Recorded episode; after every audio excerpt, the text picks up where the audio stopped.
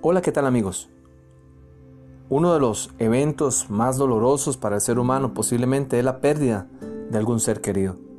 Juan el capítulo 11, versículo 35 dice, Jesús lloró. ¿Por qué Jesús lloró?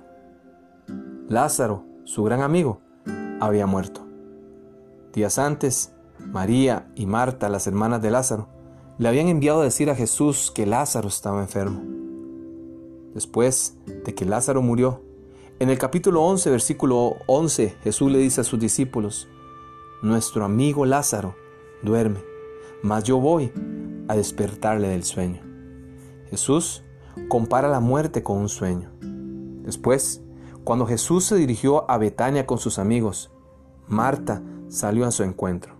Y Marta le dijo, Señor, si, si tan solo hubieses estado acá, mi hermano no habría muerto. El versículo 25 Jesús le manifiesta una promesa que nos llena de esperanza. Yo soy la resurrección y la vida. El que cree en mí, aunque esté muerto, vivirá. Lázaro. Lázaro representa a todos aquellos que han descansado en el Señor.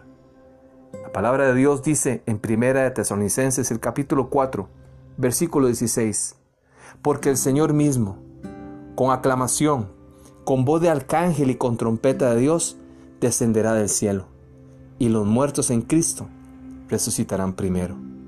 Qué maravillosa promesa. Cuando venga Jesús, los muertos en Cristo resucitarán. Luego nosotros, los que vivimos, los que hayamos quedado, seremos también arrebatados con ellos en las nubes para recibir al Señor. Qué maravillosa promesa. Qué maravilloso es entender de que Dios tiene planes eternos para sus hijos. Soy Hugo Olivas y le deseo grandes bendiciones. Seamos amigos en nuestra comunidad de aprendizaje en Facebook o en YouTube como hugoolivas.com.